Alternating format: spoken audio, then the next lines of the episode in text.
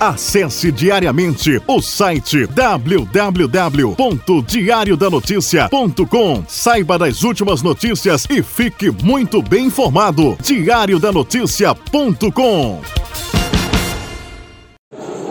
O presidente da Câmara Municipal da cidade de Muritiba, o vereador Glauber Reis. Vereador, essa semana foi divulgado, semana passada, final de semana passada, divulgada a questão da suspensão da, do processo de cassação da vereadora Perla aqui na Câmara Municipal. O que é que acontece a partir de agora? Boa tarde. Boa tarde, meu Júnior. Boa tarde a todos os, os ouvintes que nos acompanham.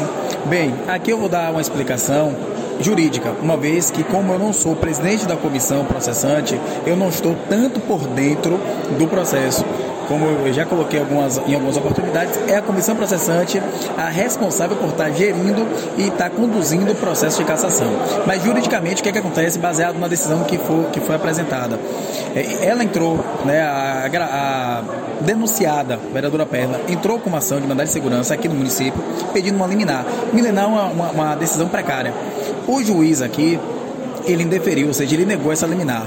E aí a vereadora ela entrou com uma coisa que a gente chama de agravo de instrumento. É um recurso que esse recurso ele é analisado no Tribunal de Justiça. E nesse recurso ela pediu a liminar para suspender o processo. E lá foi decidido pela concessão da liminar, pelo deferimento da liminar. Então ela ganhou essa liminar, que, é, repito, porque a gente fala que é uma decisão precária?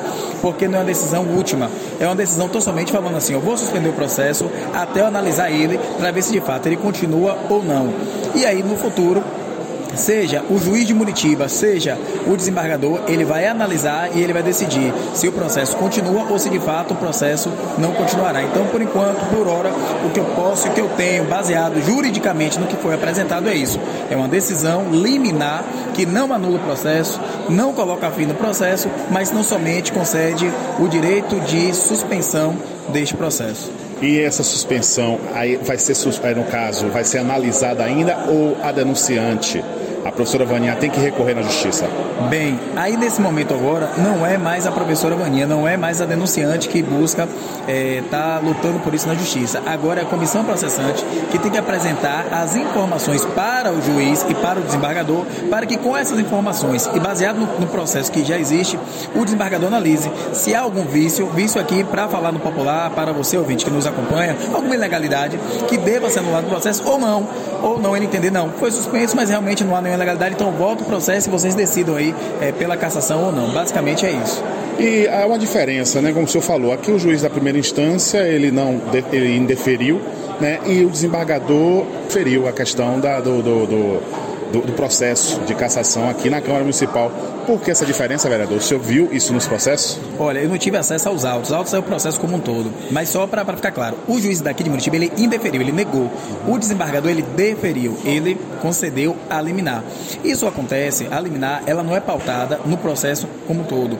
Ela é pautada tão somente se há um risco da demora, né, um risco ali da, que vai acontecer com a pessoa que está recorrendo, bem como se há uma probabilidade do direito. Então, eu não tive acesso aos autos, eu não sei qual foi a base legal que o desembargador utilizou, mas muito provavelmente foi apontada ali no processo alguma questão de dúvida, e aí ele, para que não ocorra uma injustiça, ele suspende o processo até ele analisar, e aí sim ele vai tomar a decisão pela continuidade ou pela definitiva suspensão do processo. E se ele decidir pela continuidade, o prazo continua o mesmo?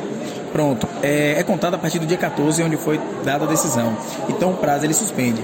No momento que o juiz, porventura, decidir pela continuidade do processo, os prazos voltam a correr a contar do dia 14. Salvo engano, não, não, não lembro qual é o final do prazo, porque isso aí fica a cargo da comissão processante. Mas suponhamos, aqui é um exemplo, eu não estou dizendo que é isso.